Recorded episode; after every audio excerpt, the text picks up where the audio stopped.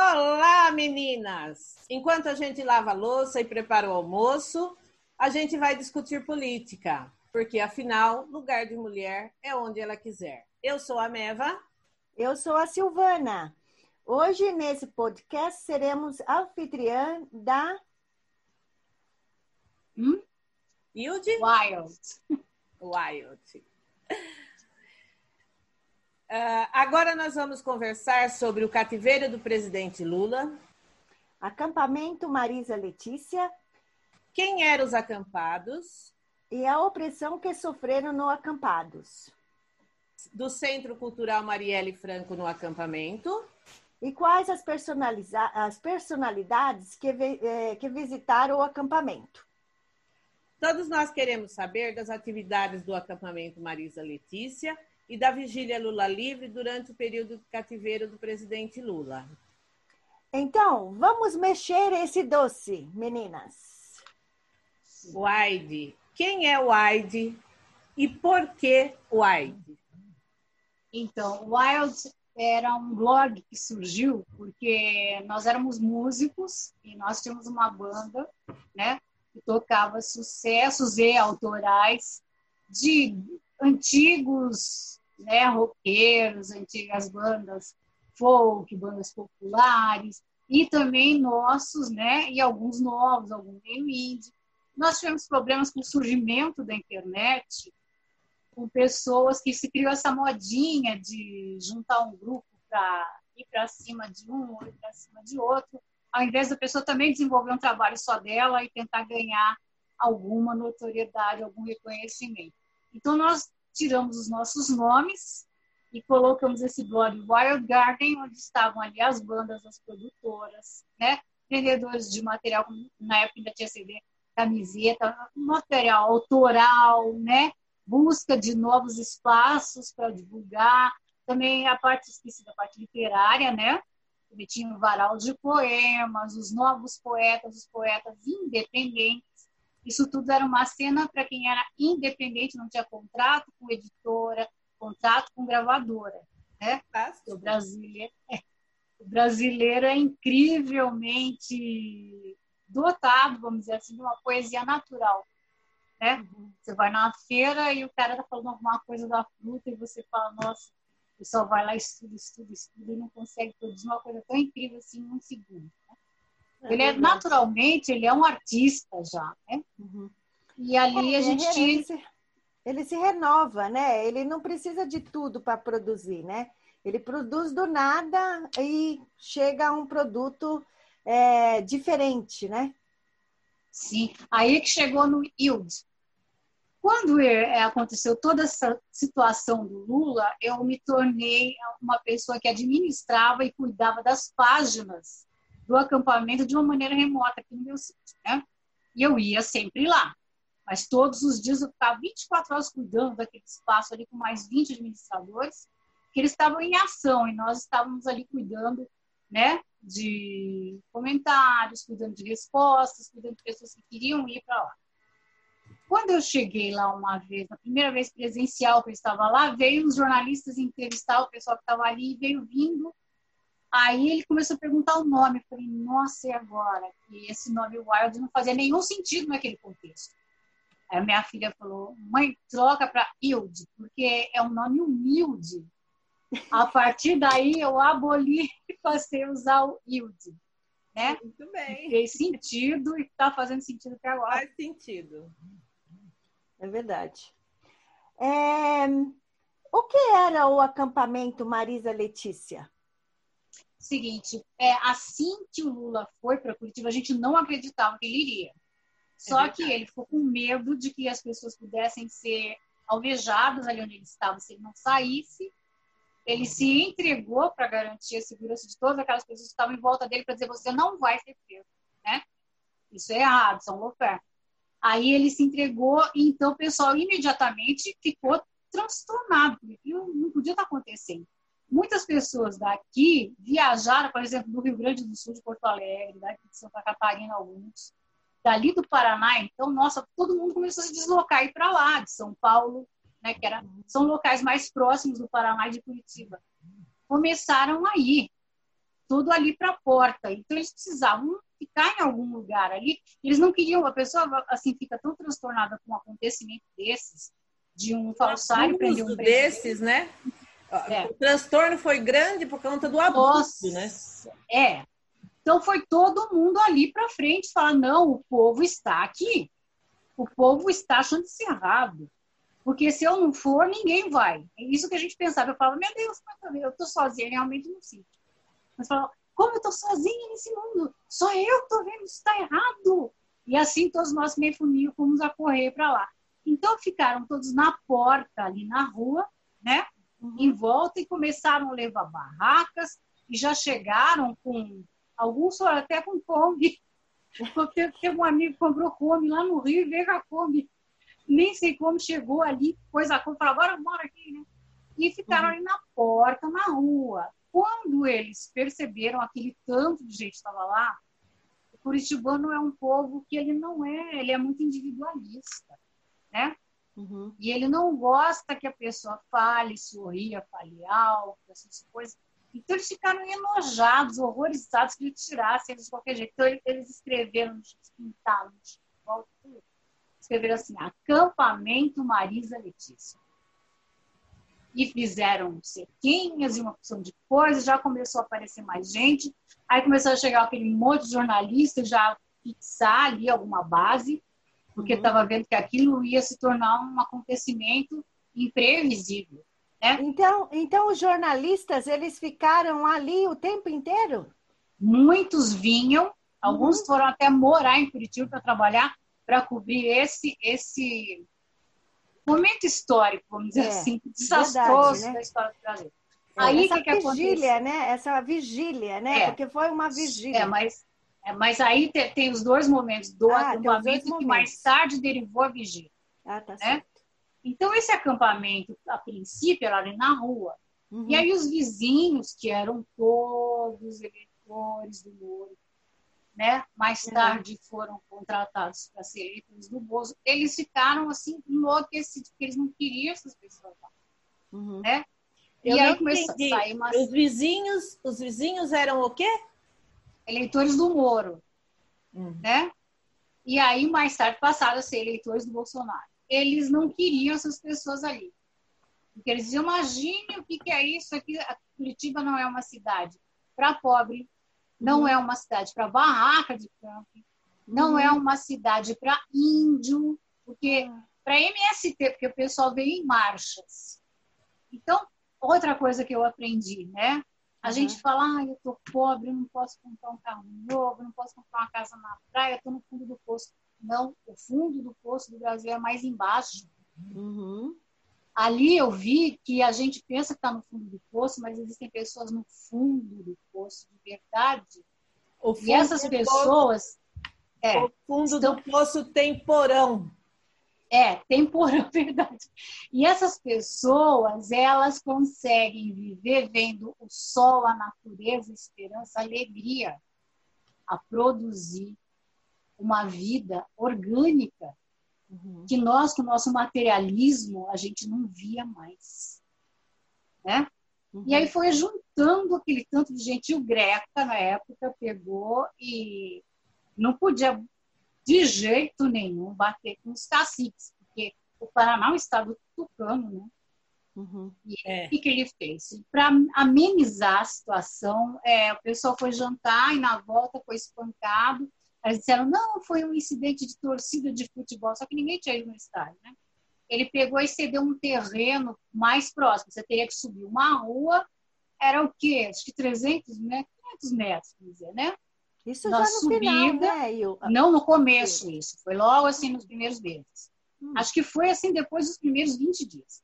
E esse terreno foi cedido para que lá se montasse o acampamento, quando eles viessem dar bom dia. Eles achavam o fim do mundo. No começo de o quê? Cinco, seis pessoas ali dando bom dia, boa tarde, boa noite para o Lula. Quem cedeu aquele acampamento ali?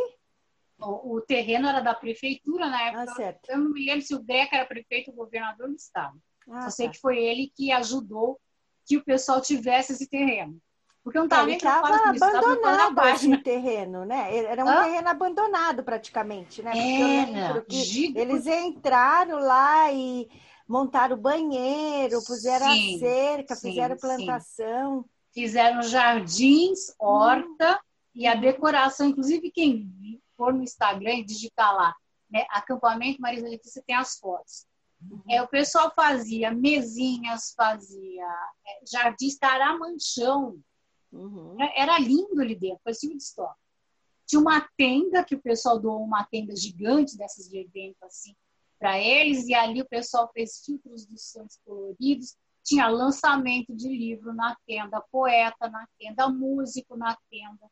É. A Ana Camas, inclusive, aquela musicista maravilhosa, ela, ela foi, foi a primeira musicista que chegou na porta do Lula falou: eu vim aqui fazer um show dos Ferrari. Que então, linda, até me arrepia. Maravilhosa. Gente, adoro é. ela. Um coração para ela, né? Sim! Aí, é que é tanta coisa que aconteceu. Aí que aconteceu? O pessoal subiu lá para esse terreno, né? O que, que, eles pensaram? Ah, eles vão ficar lá no terreno, vão beber, usar assim. drogas, morrer e não virão mais ver o Lula. Negativo. Eles andavam todos terreno, os dias, né? Até lá, né? Porque a gente fazia as marchas. Aí o pessoal falou, ah, eles vão morrer de andar. Eu falei, você já viu um MST? Um MST é uma pessoa que nunca usou um sapato. Uma professora foi lá e ficou com dó do rapaz de ver que está muito frio, que ali faz frio com força. Só que o Lula levou o sol. Foi uma época que teve um tempo primaveril enorme durante muito tempo. Ela pegou e falou, moço, mas você está com esse pé aqui, eu quero te comprar uma coisa. Aí foi num supermercado gigante, que é lá o hipermercado Condor, comprar e lá não tinha sapato, mas tinha chinelo. Ela comprou uma, um chinelo que ele escolheu para ele. Ele chegou lá fora, ele calçou, ele se sentia mal, ele se sentia incomodado. Quando ela foi embora, ele guardou assim com todo carinho, sabe? Aí ele olhou pro pé dele, tinha dado o bolha em cima. Ah. Eles têm a sola assim meio que grossa, eles vinham a pé, eles aí um cara ainda falou assim: é, ele foi lá ver e tirar foto para tirar o salto. Ele falou assim: é, eu quero ver esse pessoal andando todo dia. Eu falei: o senhor não notou que na minha página a gente tem a filmagem? Vocês lembram do DK narrava, né? Uhum. Era incrível aquele DK. Eu assistia vocês direto, eu seguia vocês no Isso. Facebook. É, todo dia o DK falava alô, pessoas, e vinha descendo para aquela marcha. né? Mais tarde foi proibida, inclusive. Aí o pessoal descia e ficava naquele terreno abandonado na frente. Então, ali, né? então diga pra gente, isso já era ah, ah, assim, ah, como começou então a se formar essa rotina no acampamento? Qual era a rotina do acampamento? A rotina Além era a de ir da, da porta até o acampamento, o que mais acontecia? é, a, a, princípio, vamos falar assim da, da, estrutura do acampamento mesmo. Muitas pessoas que estavam ali já tinham se aposentado, tinha uma juíza aposentada, uma advogada aposentada, policial aposentado, professor aposentado, é, pessoa que tinha um, uma casa, um sítio, mas era um aposentado bem simplesinho, veio também, porque eles achavam que Lula era uma espécie de pai do Brasil e tal. Essas pessoas que estavam no acampamento, elas tinham uma rotina de levantar muito cedo, preparar café, para todos. O pessoal ia lá, doava cestas básicas, doava, levava pão, levava tudo para eles. E se tinha morador de rua ou pessoa em situação de, de droga, qualquer coisa, não tinha preconceito, podia vir com o cheiro que fosse. Era servido igual. Ali você encontrava artista, jornalista, pessoa comum como nós, né? Os MSPs e tudo, e, e todos juntos, esses, esses moradores de rua, essas pessoas que iam passando por ali, carrinhos, né? Pessoal que, que é, resgata recicláveis, pra, às vezes por hobby, às vezes para viver mesmo, né? Uhum. Todo mundo almoçava, jantava e tomava café, e tomava café da tarde, né? Ali no acampamento. E vinham para a vigília, porque o que, que acontecia na vigília? A vigília eles colocaram algumas tendas ali para que quando viesse personalidades nós recebemos, né, é, não só os deputados e os que eles falavam, ah, advogado do Lula é todo mundo. Quase todos os dias estavam lá Pimenta, Vadir, Grace, Haddad, que nem mora ali, né? É, o Lindbergh foi o primeiro senador a dormir no acampamento.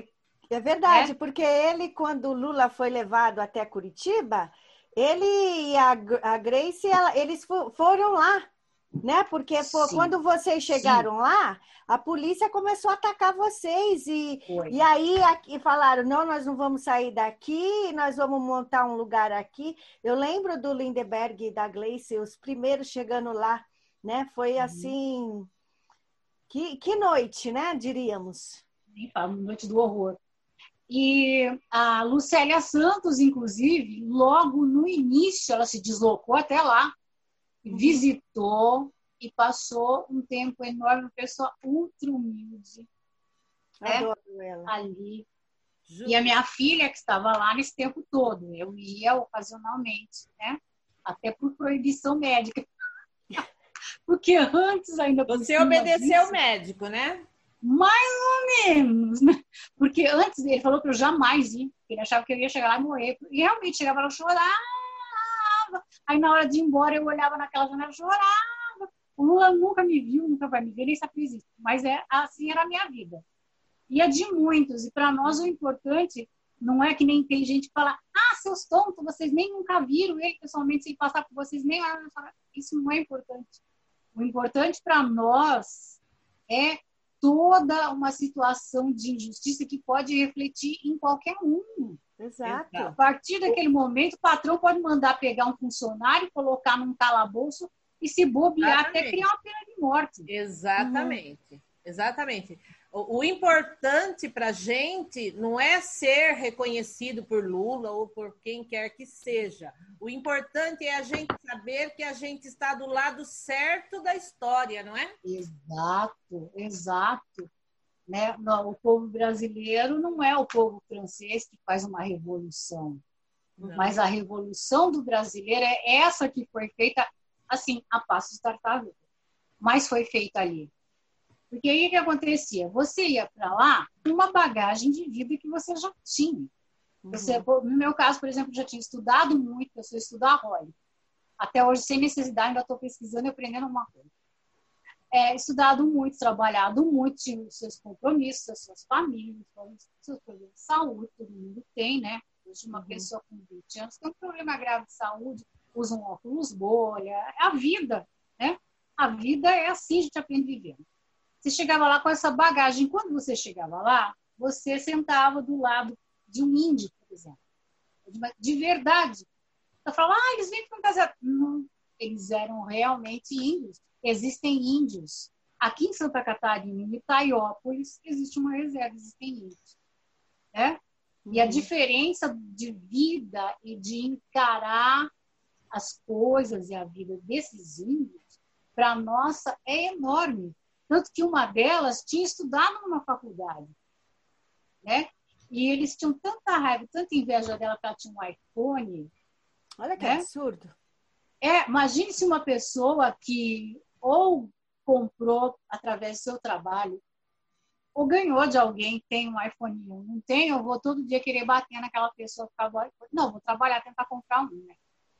Porque até usado por 3 reais, você pega um, ninguém sabe se é um, dois, três, quatro, cinco, seis, não está escrito X atrás. É. Não é? é. E, e, essas coisas que aconteciam ali. Mas é, conta pra gente assim é, a rotina, né? Como que as pessoas se organizavam ali do, dentro do acampamento? É, elas é, levantavam, tomavam café, uhum. aí elas iam, às vezes recebiam a qualquer hora do dia recebiam pessoas. Ia chegando cada vez mais gente ali uhum. e de todos os lugares, né? De todos os lugares. E era preciso dizer, olha, que nós temos regra, não pode beber, não pode brigar, não pode invadir a, a barraca ou o espaço do outro, não pode falar alto, não pode falar palavrão, tarará, quando sair não pode confrontar, né? Uhum. O DK fala, a gente faz né, os gritos lá que a gente fazia, mexeu, né, quem não pode para formiga, é, não era como eu gostaria de chegar lá na porta e falar: mano, juiz ladrão, maldito, morre. Não podia nada disso, era tudo bonitinho. Passava, o pessoal xingava, né? Então a pessoa chegava lá, a gente não concordava. A gente falava, ah, eu vou alugar um lugar para ficar ali, porque quando eu for lá, eu vou levar o megafone, vou xingar, vou fazer o que eu quiser. Tá, você faz, mas aqui não, conosco, com esse uniformezinho, que aqui não pode. Então eles levantavam, faziam o, o desjejum ali e marchavam até a frente. Ali na frente já alguma coisa estava acontecendo. Ou eram advogados que vinham, ou eram jornalistas que vinham, pessoas que vinham, artistas que vinham tentar visitar, e aí eles não deixavam entrar nem um prêmio Nobel. Né? Incrível a cultura. Verdade, hein? Que triste, que ele ficou lá parado. Olha, teve coisa... aquela foto, né? Muito, ele não poder que... entrar. Hum, rodou o mundo. Num dia cinzento, chovendo. Uma pessoa que é um juiz, o que é que a gente espera dessa pessoa? Uhum. Que essa pessoa tenha estudado ensino médio, estudado um curso de graduação, uma especialização, uhum né? uma pós, um uhum. mestrado e até mesmo um doutorado, dependendo do grau judicial que ela está exercendo. Uhum. Né? Não é como hoje nós vemos um procurador que mal terminou o ensino médio. Foi alçado a procurador e colocou Harvard no, no currículo. É. No caso eu, eu recebi um cartãozinho de um. É, é, Recebi um cartãozinho de um psicólogo, estava assim, com especialização em Harvard. Eu falei, mas escuta, querido, você, você tira isso aí que você está pagando vergonha no crédito e débito e boleto, porque Harvard é business. Não tem nada a ver com, com, com Psicólogo, psicologia. Tá... Olha, para ver aonde foi parar. Eles criaram uma cultura do absurdo. Né? Verdade. E aí eles chegavam lá. A ignorância e... manda e governa nesse país. Principalmente. Agora, então, nós estamos na era, na era de mais trevas que tem. Aí, eles, eles faziam as saudações, né? Uhum. Saudações, alguém falava alguma coisa importante durante essas saudações, algum aviso, né? Alguma coisa. A personalidade que estava ali era convidada, né? A, a fazer uma fala uhum. bem resumida, porque não podia incomodar as pessoas que estavam em volta, né? Uhum. Com aquela. Com a, com a, mas tinha saudação bom dia, boa tarde, boa noite. E ali perto tinha uma musicista, a Suzy. Uhum. Sei lá. A Suzy compôs, e eu tive a felicidade de estar lá no dia em que ela e o Silvestre, que era o violeiro, que estava junto todo o tempo, escreveram a música que eles saudavam o presidente Lula, que eles falavam, eu estava lá no dia que eles estavam escrevendo e fazendo a música. E eles acabaram de fazer e já era a hora do boa tarde, escataram e foram lá tocar assim, assim. Nossa. Eu falei, meu Deus do céu, eu estive diante do, de grandes monstros do rock, como Iron Maiden, Scorpions, né, o Def Leppard, Black Sabbath, que era o, o Tony Iommi, para meu Deus, uma divindade. E tanto Dio e tantos outros, né? Os, os Ramones, que era assim uma espécie de... Isso era uma religião que eu tinha. Motorhead, Ramones, né? O Leme, tive o Leme quatro vezes. Eu não senti uma emoção tão grande quanto a que eu senti naquela hora que eles estavam rabiscando com lápis num ah. livrinho infantil que veio faltando página, a pessoa falou, não, isso aqui vai descartar. Eles tinham uma biblioteca, a pessoa chegava lá, podia levar aquele livro, podia trazê-lo de volta, trazer outros livros para colocar ali. Se não trouxesse, também não tinha. Olha, era o meu sonho. Era o meu sonho. Ai, que lindo. As né? rodas de conversa. Aí, depois da saudação do bom dia, né? Uhum. Tinha a roda de conversa, se não tivesse alguma outra ocasião importante, né? com marcha ou para estar em outro local. Mas geralmente era ali mesmo. A roda de conversa e tinha um horário para o almoço, né? Uhum. Depois do almoço, ali pelas 14, já era o boa tarde, né? Às vezes esse boa tarde era um pouquinho flexível, às 14h30, né? Era o boa tarde. Sempre tinha alguém que entrava lá para visitar o Livinha ali e já estava todo mundo, né, repórteres, pessoas, acampados, tudo esperando ali, né? Então ali virou um enorme auditório céu aberto, assim. Ai, que lindo. E uma espécie de centro culturais foi aumentando. Uhum. Então, uhum. é, eles começaram a querer proibir que as pessoas fizessem isso ali na frente da porta da PF. Só que já tinha passado algum tempo e já tinham percebido que aquelas pessoas que estavam ali não eram os bêbados, drogados, loucos, oportunistas, de boquinha. Eles falavam assim: vocês recebem dinheiro de boquinha. Hum. Aí eu falava, minha mas olha a cabeça do cidadão, se recebesse dinheiro de boquinha, estava no transatlântico, né? Aí tá, aí eles é, começou a aumentar e muita gente, muito, muito, muito, muitas pessoas, muitos jornalistas, pesquisadores, antropólogos e tal, e tal. Juízes, né? É, e pessoas assim que eram, é, é, eram do judiciário, que estavam tentando ajudar, né? E começou assim a ficar tão grande que pessoas começaram a alugar casas ali próximas, né? Então, nós que tínhamos assim casa por ali ou alguma coisa, a gente oferecia às vezes. A pessoa falava que o sonho de ir na vigília vem, eu tenho um quarto, aqui um banheiro para tomar banho. Não tenho mais nada, mas você pode vir, né? E as uhum. pessoas vinham e eram abrigadas e eram acolhidas, iam, né? Passavam por ali. E, e, a, e a cozinha, a cozinha comunitária? Nossa, era maravilhosa, porque assim, a primeira vez que eu cheguei lá, a minha filha falou: ai, mãe, fiquei tão feliz, eu fui levar um monte de coisa para doar, né? E aí eu cheguei lá, o pessoal tinha doado tanta coisa para a cozinha que eles estavam quase sem ter local para colocar tanta coisa, né? Você podia preparar qualquer coisa que você quisesse ali. Se é. bobeasse e falasse, eu vou fazer aqui um dia de fondue de queijo, você tinha como fazer, né? E levavam mantimentos, eles levavam roupas. Eu mesma cansei de ir com malas, tipo aquelas malas do Paraguai. Eu tava em casa falava, esse cobertor vai, essas toalhas vão, porque não precisava ser bom, né? Bastava que tivesse em bom estado. Essa mochila aqui ninguém está usando, esse tênis vai, essas blusas, eu não preciso dessas blusas. E, e, e cada vez que eu chegava lá, descia na rodoviária, pegava um táxi, descia lá, já vinha com aquele carrinhão de coisa. E assim, muita gente. Tinha gente que pegava e comprava mesmo novo e levava. Na época que esfriou, então, minha filha foi lá, acho que levou seis cobertores. Ela conseguiu, é, né? Wild, é tipo assim, né? Eu acho que a solidariedade, quando você Nossa. doa, uhum. eu acho que você fica com aquele sentimento de é, de você fica feliz, né? Porque você conseguiu atingir aquele objetivo de ver uma pessoa que não tem uhum. nada e adquirir um mínimo e ela fica tão agradecida. E você é. faz a sua parte, porque se cada um fizer um pouquinho, Olha, imagine se cada um fizesse um pouquinho, não existiria uma pessoa passando fome, uma pessoa com frio, né? Exatamente. né? Você viu que esse acampamento ele trouxe várias pessoas e ele conseguiu.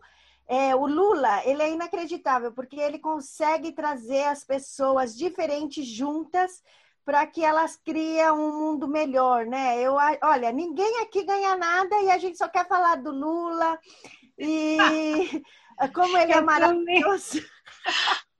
Nossa, que eu já arrumei de inimizade. O que derrubavam os meus trabalhos, meus blogs de poemas, eu até lamento. Porque o poema a gente escreve num guardanapo de papel, escreve num papel de pão, escreve num, num folheto que recebeu na rua. Uhum. E aí, se a gente não digita e guardou isso em algum lugar, você até resgata. Agora, se você digitou, colocou num blog, esse blog foi ao ar, esse canal, por exemplo, canal que você faz a leitura, dos seus poemas também pode. Está passando ali no jardim ou no meio do pasto com as vacas, está lendo um poema, pode.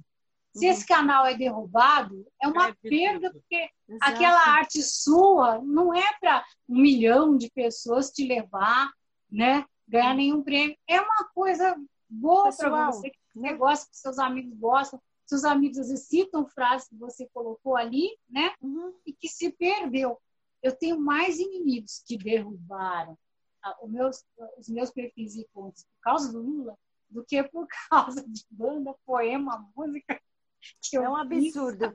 Eu, eu gostaria que você me falasse um pouquinho é, desse confronto, né? Se houve esse confronto com grupos rivais ou vizinhos e como que vocês contornaram essa situação, né? Como vocês modificaram os pensamentos, a atitude dessas pessoas que no final eles vieram se despedir de vocês, agradecer, né? Muitas vezes, porque Sim. na verdade vocês estavam ali por uma causa, né? Não é porque uhum. vocês queriam estar ali. Eles obrigaram Exato. vocês a irem para lá, né? Então, nos fala um pouquinho aqui, porque nós queremos saber como que foi essa, esse confronto e como que vocês chegaram numa conclusão assim. É, ele começou porque um morador ali, de uma das casas mais simples, inclusive, do local, uma casa de madeira. Eu acho lindo casa de madeira, acho poético, acho maravilhoso, mas tem gente que odeia. Ali, por exemplo, eles são muito elitistas, a casa tem que ser bege com porcelanato, com uma lâmina de vidro de janela, uma lâmina de vidro fora. Esse senhor era uma pessoa muito simples, ele tinha um filho deficiente até. Ele abriu o portão dele, ele tinha um terreno em volta dessa casa. Eu podem acampar aqui, eu empresto água, eu empresto energia elétrica. Né? Então, quando eles falam que é, era uma coisa de pobre, pobres são eles você veja a generosidade desse senhor. E aí, por causa disso, eles ficaram muito furiosos. Aí eles falaram assim: vamos, pô, vamos, vamos, vamos para cima deles, eles vão embora. Né? Uhum. Aí foi um lá e atirou, inclusive, infelizmente, acertou no Jefferson. É, né? lembro. Que era o segurança. Ai, por sorte eu não estava lá nesse dia. Aqui em casa, quando eu acordei de madrugada, que vi aquele falando a Gleice imediatamente se deslocou para lá. Uhum. Nós né, acordamos né, família, com essa né? notícia no, Olha, Facebook. É. Aí então, a partir daí, esse foi, o, foi assim, como é que eu digo? O pontapé inicial. Foi o Que horror! É, eu ri, é, eu ri, mas não é para rir, para chorar. Então, eles atiraram neles. A partir dali, muitas outras coisas eles fizeram eles ameaçaram pôr fogo muitas vezes. Muitas os vizinhos, os vizinhos ali? Eles não eram propriamente vizinhos, tinham uns dois ou três vizinhos, mas essas pessoas que vinham atirar e que vinham fazer as coisas, a gente anotava a placa, tinha câmera, porque o pessoal doou. Sabe aquela lâmpada espiã? A primeira coisa, quando montaram o acampamento, doaram um monte de lâmpada doaram um circuito, né? De segurança com câmera para fora, vizinhos da parte onde estava o acampamento, que tinham casas boas, tinham isso, porque ali é. a, a, eu tive uma cidade, morei 10 anos lá, antes de sair para cá, uma cidade muito violenta, muito mesmo, muito perigosa, né? Uhum. Já tinha gente, já sabia quem era de sobra, ninguém tomava providência nenhuma. Só que e o que aconteceu? O, o DK e o pessoal da, nova militância que cuidava do acampamento falavam assim para mim. Nós vamos ensinar com o exemplo. Aí eu, meu, durante muitos anos da minha vida, eu fui professora, primeiro de idiomas, depois em, em curso de escola comum, porque me deu a louca de querer aprender alfabetização de adultos como é assentamento um dia. Infelizmente, esse sonho não se realizou até agora. Talvez nem se realize. Né? Mas aí o que, que aconteceu? Eu falava, aprender com exemplo, ninguém aprende nada com exemplo, você está no Brasil, acorda, né? Mas tudo bem. Com esse exemplo deles, de todos os dias, levantar, tomar seu café, sair, chegar lá, dar bom dia para o Lula, né? Fazer as saudações do Lula, receber as personalidades, as personalidades que chegavam ali, como, por exemplo, o embaixador do Unicef, né? O Danny uhum. Glover, veio com a família a família, não veio sozinho. Certo. E aí eles olharam e falaram assim: olha aquele artista lá, o que faz o Deus, o Morgan Freeman. Eles não têm ideia. Né? E aí teve gente que foi querer discutir, xingar. A própria polícia já isolou, assim, não perturba, não, que vergonha, né? Um artista dessa magnitude, embaixador do Unicef, visitando Curitiba, é, não saiu em lugar nenhum em Curitiba que ele foi lá, porque ele só foi ali, né? É, hum. é, é, o trabalho da imprensa de direita, né? É esse trabalho Sim. da grande imprensa, omitir as notícias. O que mexendo doce, o mexendo doce é o contrário. A gente quer trazer a voz do povo. Exato. Exatamente. Você liga a TV, ninguém fala que houve manifestações no Brasil inteiro, né? Nós estamos até hoje no mudou, eles não aprenderam nada. Eles colocaram um inocente que poderia ter morrido confinado ali com câncer, com a idade que ele tinha, que tinha acabado de perder a esposa, né? Por, por uma grande sorte do universo, que ali ele ganhou não apenas uma namorada que se tornou sua esposa agora, linda, inclusive, maravilhosa. Verdade. Mas é, o povo inteiro esteve ali manifestando seu amor durante todos os dias, sem faltar um minuto, enquanto ele estava lá. No Natal, o primeiro Natal, inclusive, que ele passou lá, eu fui até lá. Nós fizemos alguma coisa em casa bem rapidamente de manhã e à tarde, a gente já estava numa cidade à tarde a gente já foi para lá. A gente chegou lá, meu Deus, estava humanidade reunida lá. E eu encontro um senhor muito arrumado, assim, tal. Aí ele falou, eu vim de lá do Rio Grande do Norte com a minha família inteira. Porque eu falei para eles, nós vamos passar Natal com Lula. Eles deram pulos de alegria, foi o maior presente que eles ganharam. Aí eu falei para ele, o senhor, o senhor quer que eu fale uma coisa? Porque assim, eu queria falar alguma coisa muito maravilhosa para ele. Não tinha, ninguém conseguia falar nada para ele. Eu falei, vou falar uma coisa. Não é o advogado maravilhoso Zanin, inclusive, esse merecia um filme. Tinha fazer uma minissérie do Zanin, como tem o CSI, como tem o Law and Order, ele merecia a minissérie dele. É o Zanin, o Vadir Pimenta Verdade. Sempre confiaram no, Lula, né? Uhum. Estão todos os dias aqui todos eles estão aqui, né? Vem. Uhum. Mas quem vai tirar ele de lá e ele vai sair por aquela porta, porque ali ninguém estava acreditando mais que sairia. Vai sair vivo daquela porta. Quem está tirando ele de lá é o senhor e a sua família que vieram até aqui.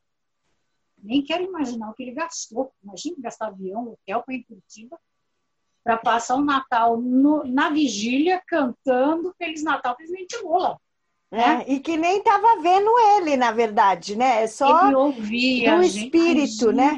O pessoal dizia, mas não sei se é verdade, que os funcionários levavam o celular, levavam o iPad para ele ver o que estava acontecendo para fora, porque os funcionários se apegaram. Eles chegaram é, a mudar gostavam. os chegaram a demitir funcionário por causa do Lula. Ah, eu acho que aquela árvore que estava ali ele ficava olhando para aquela árvore, porque aquela árvore, ele sabia que debaixo daquela árvore vocês estavam ali. Então, tipo assim, tinha aquela conexão com a natureza, com aquela energia, né? Que vocês.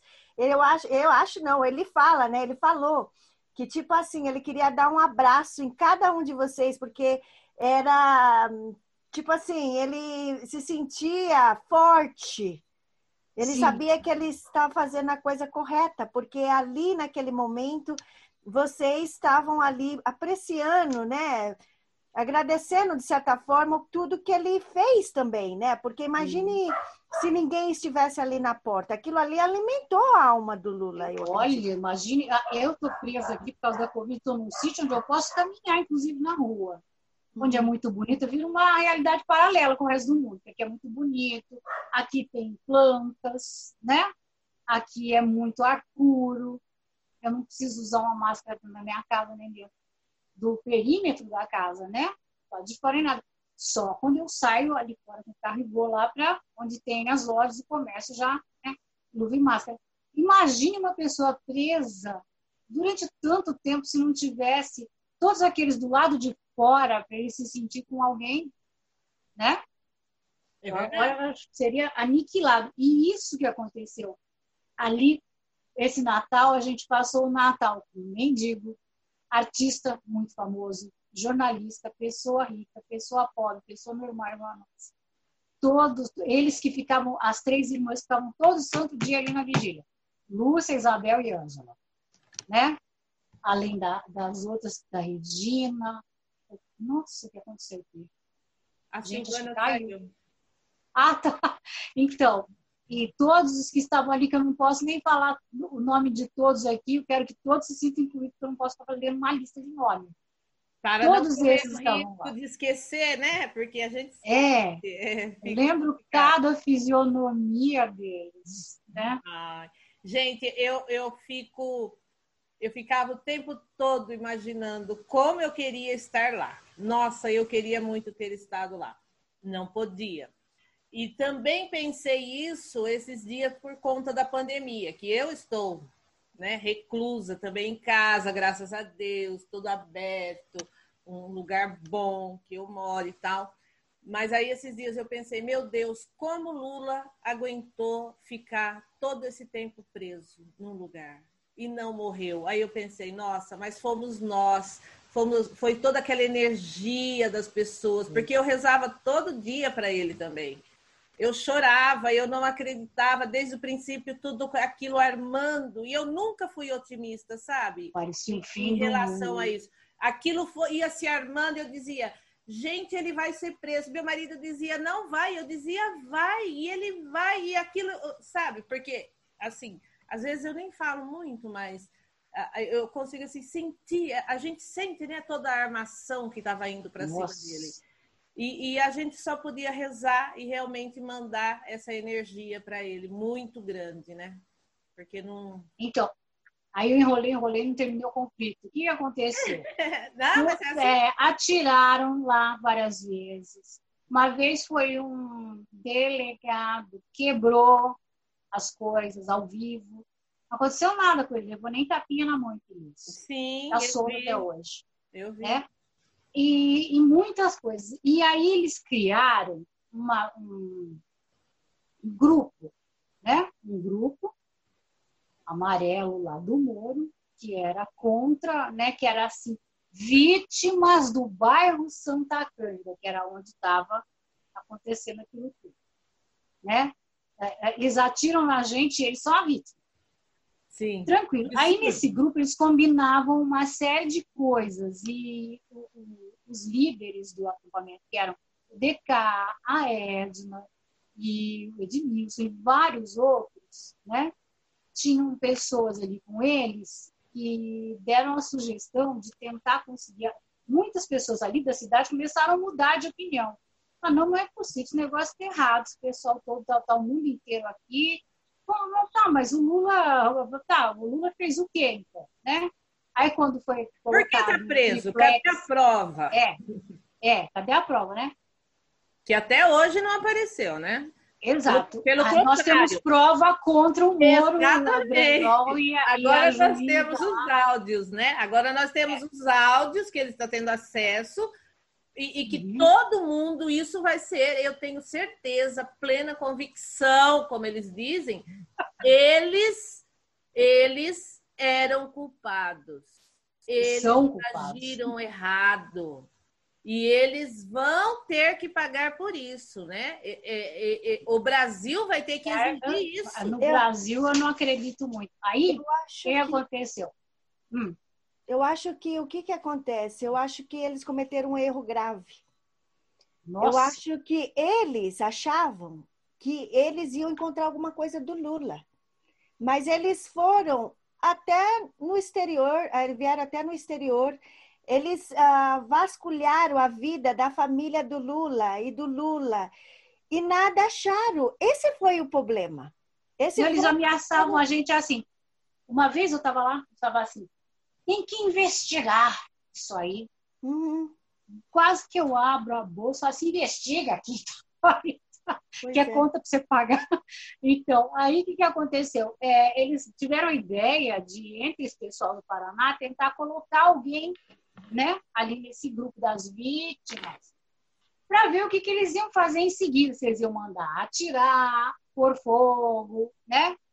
Jogar água, o que, que eles estavam tramando e fazer com o pessoal, né? Com o pessoal do acampamento. Exato, ainda tinha o acampamento. Aí teve a eleição. Os moradores, os moradores é. vamos explicar, porque uh, uh, o vai. Não eram só moradores, era muita gente da cidade que não tinha nem nada a ver, estava só desocupado. Aí entrava também nesse grupo a filha, falava, vamos, rebenta com aquele pessoal, porque eu não gosto dessa gente, então vai lá e arrebenta com tudo. Aí que aconteceu? Eles conseguiram realmente colocar uma pessoa lá. Ah, eles também mandaram um lá no acampamento de filmar, de fazer palhaçada, sabe?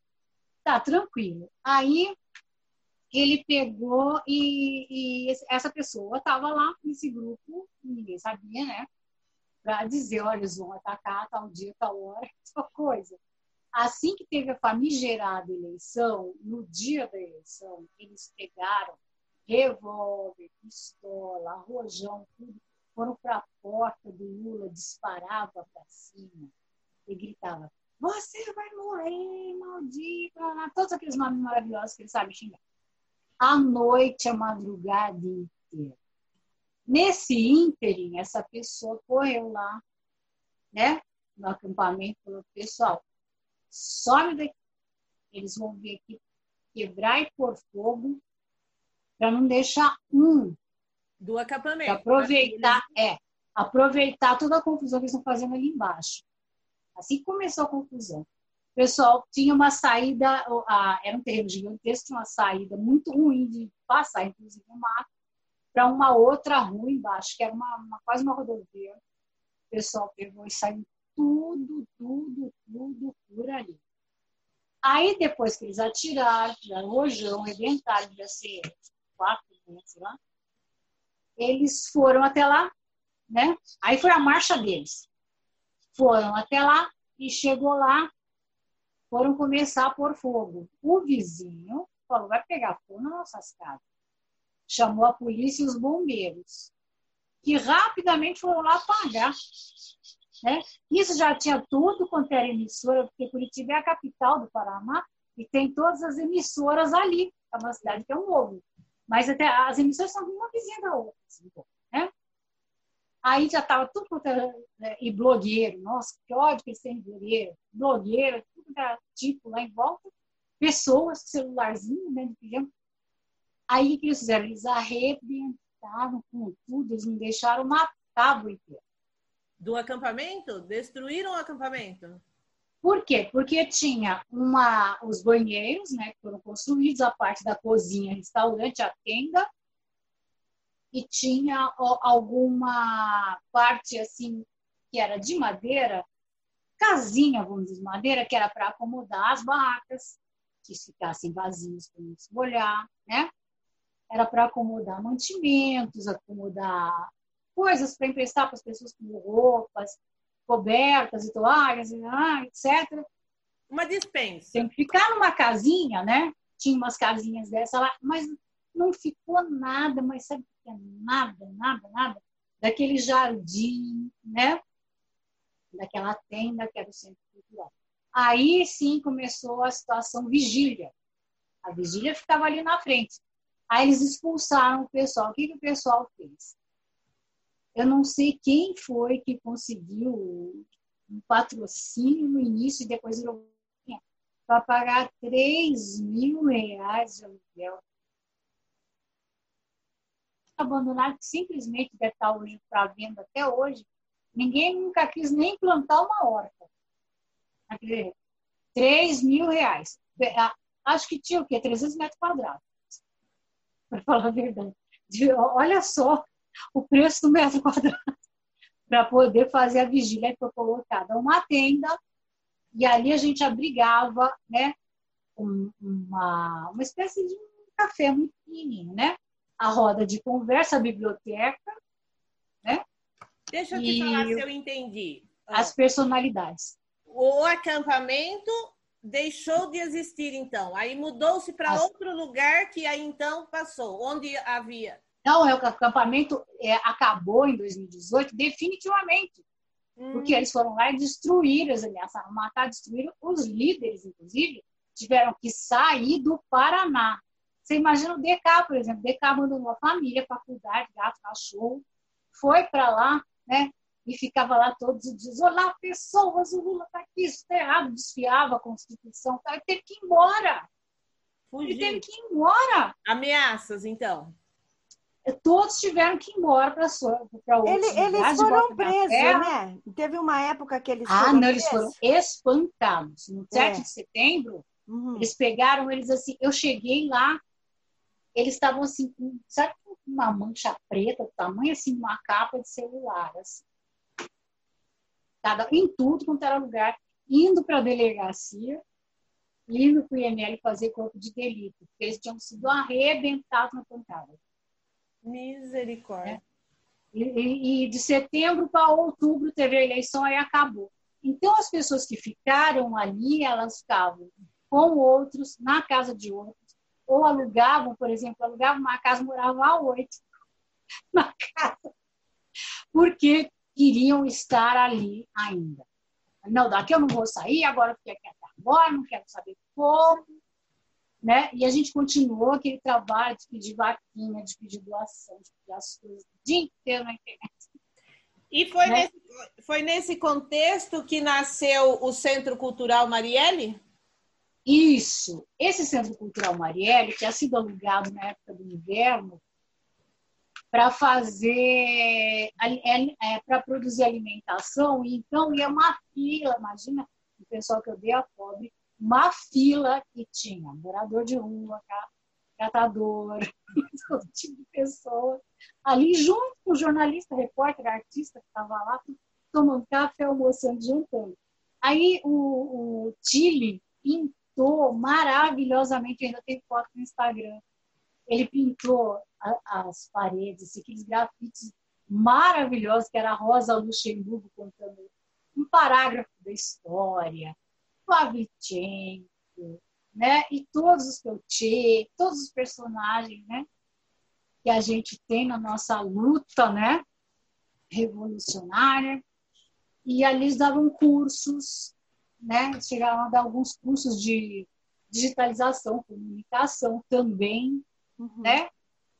E era, tinha reuniões e pessoas que visitavam ali, que eram líderes de outros locais, de outros estados, iam lá, faziam né, rodas de conversa muito bacanas também com a gente. Era, era um, todo um cenário ali, né? Para a pessoa aprender sobre aquilo. Eu tive uma amiga que ela era uma pessoa assim, só pensava em roupinha, sapatinho, não e ela foi com com alguém que a levou até lá, e ela falou: Ah, você não sabe nem onde que eu vou, vou lá em Curitiba, onde você vai, porque estava até na moda. Ela voltou de lá, ela falou: Olha, Deise, sempre achei louco, esquisito, maluco. Você, você, você normal, eu nem ligo. Eu já falo para a pessoa: Eu sou louca. Mas agora eu tô achando que louca sou eu. Mas ela mudou, mas pensa numa pessoa que mudou. Que lindo, né? Eu gostaria de fazer uma pergunta para você. Só um é... minutinho, Sil. Certo. Se eu completar a, a fala dela ali, uh, eu prefiro ser chamada de louca a alienada. Ah, é. Mas eles dizem que é uma alienação. Não, Vocês não. O nosso uma... é luta, é luta. É alienação. É, é, alienação é quando você acha que está bom porque os outros dizem que está bom, mesmo você não sabendo. Você, você ai, tá ruim para mim, mas estão dizendo que tá bom, então tá bom. Agora, é. luta, luta é diferente. Eu luto porque não está bom para mim ou luto porque não está bom para o outro. Exatamente. E também tem o caso, né, da alienação, que a pessoa, ela não está prestando atenção no que está acontecendo, né? Ela está muito focada nela mesma. Por exemplo, um, um, sapato lindo, uma roupa linda, um cabelo. E aí também isso influencia as outras pessoas, porque você acaba achando que você tem que se vestir daquele jeito, comprar. Nossa. E aí a gente tem que mostrar para as pessoas que ter, ter um um carro novo, um iPhone, não vai te trazer a felicidade, né? A felicidade é estar é, perto da sua família, perto dos seus amigos, cantando, doando de você, né? Porque eu acho que quando você doa é, a sua, não só as coisas que você tem, mas o seu tempo, ele e você parece que dá mais sentido para sua vida, né? Então, a alienação, ela é ruim porque traz infelicidade, traz angústia, né? É, a pessoa às vezes fica com no depressão. Caso, no caso do Brasil, alienação trouxe desgraça. É. Nossa, nem fale. Gente do céu. Isso que eu via, uma vez chegou uma senhorinha, eu amo as senhorinhas, né? Não é porque eu sou velha, né? Amo senhorinhas, que nem um rapaz colocou até naquele grupo, idosos confusos com a tecnologia, que a senhorinha estava tentando tirar foto, estava fazendo uns vídeos com a roupa toda de onça. Mas estava linda com aquela roupa de onça, gente. Olha, eu, até, eu, eu nem gosto mais de roupa de onça, então vontade até comprar um. Aí ela pegou e eu, ela chegou assim, tadinha, com aquela sacolinha, ela abriu, tinha várias embalagens de paçoquinhas. Aí ela começou a passar no pessoal de um por um, dando paçoquinha. Cara, eu queria ter 10 mil dólares dentro da bolsa, eu dava para a mulher na hora. Aí eu falei, ai meu Deus, que coisa mais linda. Aí tinha uma família assim, tava, do, do MST, inclusive, pessoal da marcha. Tava a esposa, o moço e o filho deles assim, ela virou para dar mais paçoquinha lá para frente. O pai pegou, partiu, ficou só com um pouquinho da paçoquinha assim, na mão e deu o resto da paçoquinha para o filho. Aí a mãe falou assim: não precisa não, eu não vou querer não. Eu já almocei, deu para o filho a paçoquinha. Ah. O menininho come mais paçoquinhas. O menininho, esse olho do menininho fazia assim, olhando a paçoquinha. Sabe, falei, gente. Felicidade. Olha, as coisas, as coisas são tão simples. Uma vez eu cheguei lá, o rapaz estava tirando erva daninha. Nunca cheguei lá que eu encontrasse. Aqui na minha casa é toda hora cortador de grama, a gente cortando grama, a gente tirando erva. Nunca tá bom. Nunca eu cheguei ali e tinha um só. E vi uma erva daninha fora de onde ele plantou as flores, sabe? Aqueles canteiros parecia que você tinha feito o projeto paisagístico do negócio. Ele cuidava Num espaço jardim, tão né? pequeno. Né? É, eles cuidavam, todos eles cuidavam de tudo. É, Era impressionante, sabe? Eles iam lá, alguns conseguiam, às vezes, é, o pessoal doava uma porção de coisas para eles. Eles iam, não ia servir para ninguém, né? Eles conseguiam vender essas coisas, eles compravam água para vender alguma coisa. A minha filha falava: nunca leve suas águas. Chega lá, você compra tudo, sabe? Porque era assim, um ajudava o outro. Aí eu falava, nossa, tem tanta comuna abandonada lá na Itália que eles vendem por um dólar para você reformar uma reforma de 3 milhões, né? Mas, e, e a gente podia juntar uma galera dessa aí para. Porque eles já estão adaptados a viver assim. E isso foi registrado em algum documento, toda essa vivência? Nossa, muitos, muitos. Quais são os registros e onde estão esses registros para as pessoas pesquisarem, hum. acessarem? É, tem o livro, meu Deus me deu amnésia, Áurea Lopes. O livro da Áurea Lopes chama Vigília Lar Livre.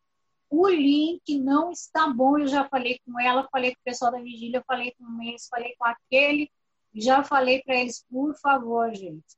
E, e o perfil dela não está respondendo. Tudo bem, a gente está numa época fora do comum, né? Do Mas vocês me cobrem, que eu vou mais atrás disso. Uhum. Né? Teu livro. Nós tentamos fazer um blog, mas deu tanta confusão, acabou que não saiu o blog. Vai ter um documentário todas essas imagens, filmagens Ai, e tudo, inclusive um que registrava ele faleceu, né? Ele nem chegou a ver soltar o Lula. Quem que faleceu? Como é que era o nome dele? Tanta gente, meu Deus, vergonha. Ah, o rapaz que fez o documentário? Não, não. Era um que todos os dias estava lá filmando assim. Ele estava ali sempre, todos os dias. Ah, certo. E aí ele passou mal e foi para casa dele e infelizmente a notícia do falecimento dele. Ah, foi pouco antes, inclusive, de soltarem o Lula. Foi disso. A Maria teve câncer gente... e morreu pouquíssimo tempo antes de soltar o Lula. É, algumas pessoas faleceram, outras casaram, Nossa. outras tiveram filhos ali, é. porque é muito tempo, né? Dois anos a, a história vai passando, né? A vida Sim. das pessoas. Pessoas divorciaram, eu mesmo quase abandonei tudo. Me faltou muito pouco para que eu não fizesse uma loucura quando eu tinha firmado a decisão de que eu ia largar tudo. Eu já estava velha, estava doente, já estava isso, já estava aqui, tinha acontecido uma confusão no meu grupo. Eu acabei com o grupo do WhatsApp. Eu eu vou para lá. Aí acabou, sabe? Acabou o acampamento. Eu falei, mas não vou mais, né? Ah, porque ele foi solto. Sim, ah, não, o primeiro foi quando teve o fim do acampamento lá, que foi Ah, eleição, eleição, também eu tive um problema de saúde. Ah, Aí eu, por que que isso não aconteceu quando era nova? Vocês iam ver se eu ia morar lá. Eu tinha até a casa, podia ir lá na casa, não precisava nem ser no acampamento, né? Mas gente. Aí, é loucuras que dá na gente assim, que às vezes eu não acho loucura. Eu entendo como não loucura, mas as pessoas já são uma insanidade máxima. Né? mas você sabe que eu queria ir lá também. Nós chegamos a enviar o, o Comitê Lula Livre lá. O comitê ainda tem. Ai, travou, não, não é internet. é Não, tá bem, tá bem. Pode ficar tranquilo. É que a internet aqui é fibra, mas como tá uma época de muito temporal, É, né? atrapalha. A minha também. A minha também dá uns, uns delayzinhos. Ah, então, nós vamos para a Documentário. próxima, Silvana. É. Eu acho que a Silvana travou. Ai, tadinha, acho que ela que caiu. Então, o documentário, vai ter um documentário e com, com o Lula, sobre esses documentários, já conversou o Michael Moore, que você deve ter ouvido falar, né? Sim, sim, sim. E o Oliver Stone. Só esse, só esse. Aí outro dia o cara falou assim, é, ninguém quer saber desse idiota. Eu falei, imagina, só o Michael Moore e o Oliver Stone. Exatamente. Eles morrem de inveja. Gente, as pessoas têm que aceitar que Lula, Lula é um líder. Lula, ele consegue reunir as pessoas. Ele fez pelo Brasil. Não, não tem que discutir. Ele já fez, ele já fez. É, Aceita, aceita, mas eles preferem viver nessa alienação e essa direita matando aí e, e- e- e excomungando tudo do que Sim. tomar uma atitude de mudança para melhor de todos, né? Então, eu acho que a Silvana caiu. Eu, eu vou te perguntar se vocês, eh, se você, eh, se você sabe, lembra de outras personalidades, porque você já falou, né, das personalidades que eh, estiveram no acampamento. Quais outras? Olha, eu, vou ser injusta com algumas que eu não lembrarei que estiveram ali. Sim. Chomsky, opa, mas Chomsky, gente, Sim. que, que concluiu o ensino médio, que foi fazer qualquer curso em qualquer área que não conhece Chomsky. E ele foi tratado ali como uma pessoa qualquer, a não ser na- né, ali no ambiente da vigília, onde ele Sim. foi tratado como a personalidade. Pela que ele imprensa, pela grande imprensa. nossa, ele foi ignorado. Nem no Fantástico falar, olha, o Chomsky veio aqui cinco minutinhos, né? Que dizem que é um programa cultural, É que nada, é um início. Nada, TV Cultura, nada. nada. Chomsky, o Edgar Scandurra, um músico, né, do Ira, ele foi lá com a roupa do MST e tocou. Eu vi. E Eu no Largo da Batata, em São Paulo, que tinha uma filial da Vigília que Sim. fazia uma série de coisas, ele Boteco. também tocou, né? Tanta gente foi ali, artistas assim, tinha uma artista Foi da Globo que minha amava, e ela foi, tinha uma que ela era de um, é que eu sou muito zerada de TV aberta, Uhum. ela, Guta, ela era de um humorístico de TV, que a minha filha adora, Sim, foi também. sim. Várias pessoas, muitas personalidades. É- Era assim impressionante. Você falou da Quando Lucélia teve- Santos? Uhum. Falou, né? A primeira, a primeira que eu me lembro que chegou no acampamento foi assim, o pessoal quase desmaiou. Falou, ah, minha nossa! Né? A Lu- a A nossa Lucélia, eterna ela é, uma, ela é uma personalidade internacional, porque aquela Ela é. novela que ela fez luta. rodou o mundo todo.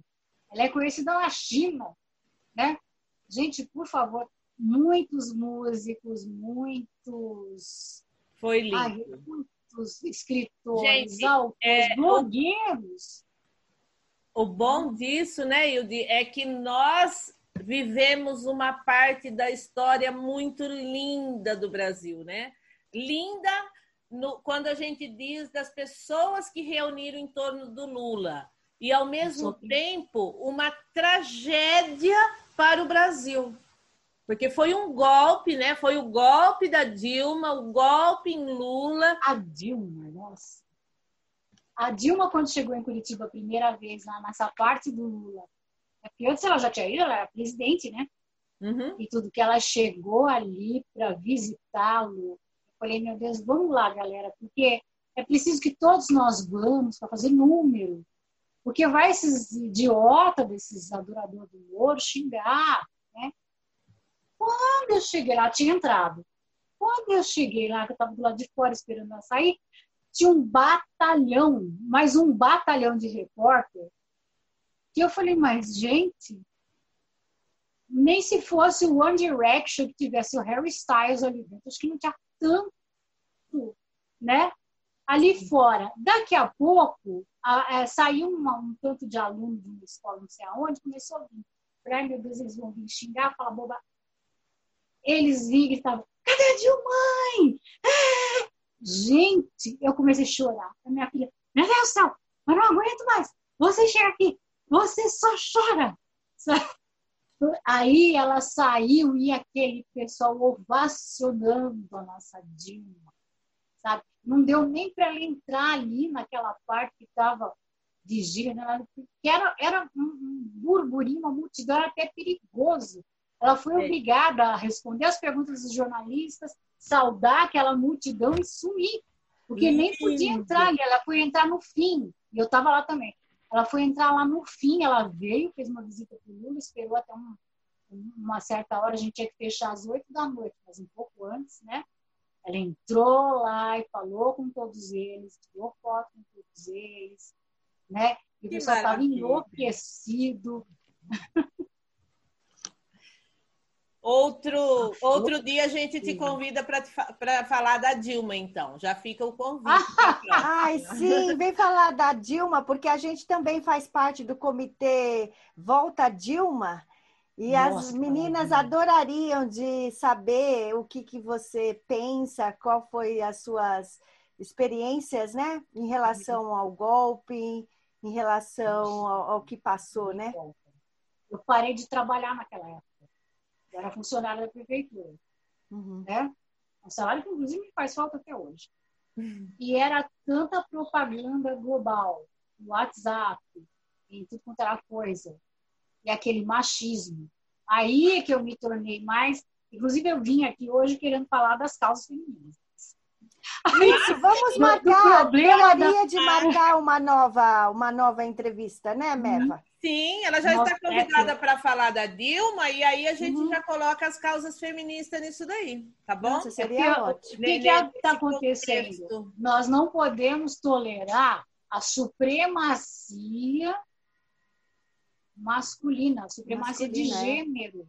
Para começar, gênero é uma coisa que tem que ser repensada. Olá! Né? Obviamente só, que existe só, o gênero. Eu vou mas... já fazer o convite para as nossas amigas que mexem o doce. Para a próxima, então, da Hilde, nós vamos falar de feminismo, tá bom, pessoal? Já, já fica aí na escuta, tá bom?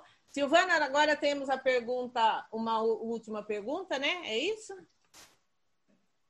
Um, eu gostaria de saber se você é, poderia nos dizer quais, é, quais as personalidades mais marcantes? Já foi. Essa já foi. Essa já foi. Eu fiz enquanto você caiu. Vai ficar faltando só uh, o dia da liberdade do Lula. Ah, é? Nossa, Conta pra gente. nós aquele dia maravilhoso, aquela emoção que eu não pude Aquele dia lá. maravilhoso, eu tinha voltado para casa. Ah, eu tive ah, que ficar na televisão ali assistindo. Ai, você teve que fazer a reportagem. Estava lá, eu tinha acabado de chegar aqui. O pessoal ah. falou: amanhã eles podem ser que soltem o Lula. Eu falei: oh, todo dia eles vão soltar o Lula. Embora para casa. E meus gatos, eu e meus gatos. Hum. Ai, meus gatos, meu gato está doente, meu gato. Tá e meu marido é muito chantagista. Gatinho, nem, nem come gato não dorme, porque você está três dias. E você está aí na casa de lá, com outro gato. Até ter os meus netos, né? Os gatos, né? Aí lá voltei, acabei de chegar aqui em casa, minha filha falou, mãe do céu, todo mundo está aqui. Todo mundo está aqui. Todo mundo chegou aqui. E aí eu comecei a acompanhar e a TV ali ficou só para Lula, né? E aí eu vi tudo que aconteceu e eu não estava lá. Mas também ainda bem que eu não estava lá, porque o que, que aconteceu? Só pôde entrar assim, escondido um ou outro por cinco minutinhos, né? Depois ele subiu ali com eles para tirar aquela foto e eles ficaram de marcar um evento com nós todos, né? Tanto o pessoal dali, provavelmente só para eles, e um mais tarde com todo o pessoal que era que nem o DK que teve que ir embora do acampamento, né, Judiação, todo o pessoal que esteve por ali, né? Só que o que aconteceu com a gente? Fomos pelo convite, né? Exato, exato. Mas a, a Covid também salvou esse Bolsonaro, né? Bom, eu acho Ela devia ter derrubado esse maldiçoado. A gente vai então, encerrando por aqui. Quer fazer sim, suas considerações final? Ah, eu quero agradecer muito né, o bate-papo, porque é o assunto que eu mais adoro falar, que é essa experiência. Porque, é, assim, até como pessoa, a gente muda muito no primeiro dia que eu pisei naquela vigília, minha filha mesmo, eu comecei a notar que ela estava diferente, né? Uhum. Aí eu falei, nossa, será que ela está doente? Alguma coisa assim. a gente quando começa a ficar muito introspectivo, pensar em valores, assim, muito princípios, assim, a pessoa está muito doente. Aí eu, eu é, é, por exemplo, nunca dei muita atenção, apesar de eu adorar literatura, né? tanto a língua portuguesa, que é brasileira e portuguesa, e lusófona, né? quanto de língua inglesa, quanto de língua espanhola.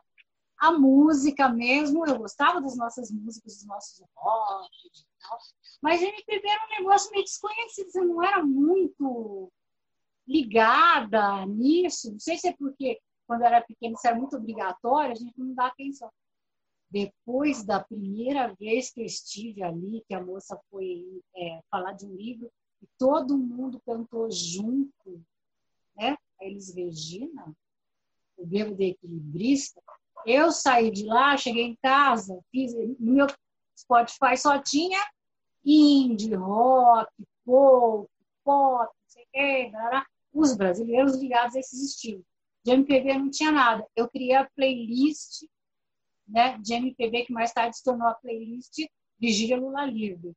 Quem for ao Spotify pode, né, inclusive, ouvir essa playlist. E ali eu fui, fui colocando todos os nossos grandes músicos. Tive que cancelar o cartão agora por tempo, né? Porque eu achei que não merecia mais. Mas ele também estava no começo, né? Sim, ele estava. Também estou meio com raivazinha dele. Mas... estou muito magoada, muito Ai, magoada. meu Deus. Mas nós vamos conversar outra hora. Silvana, quer falar mais alguma coisa?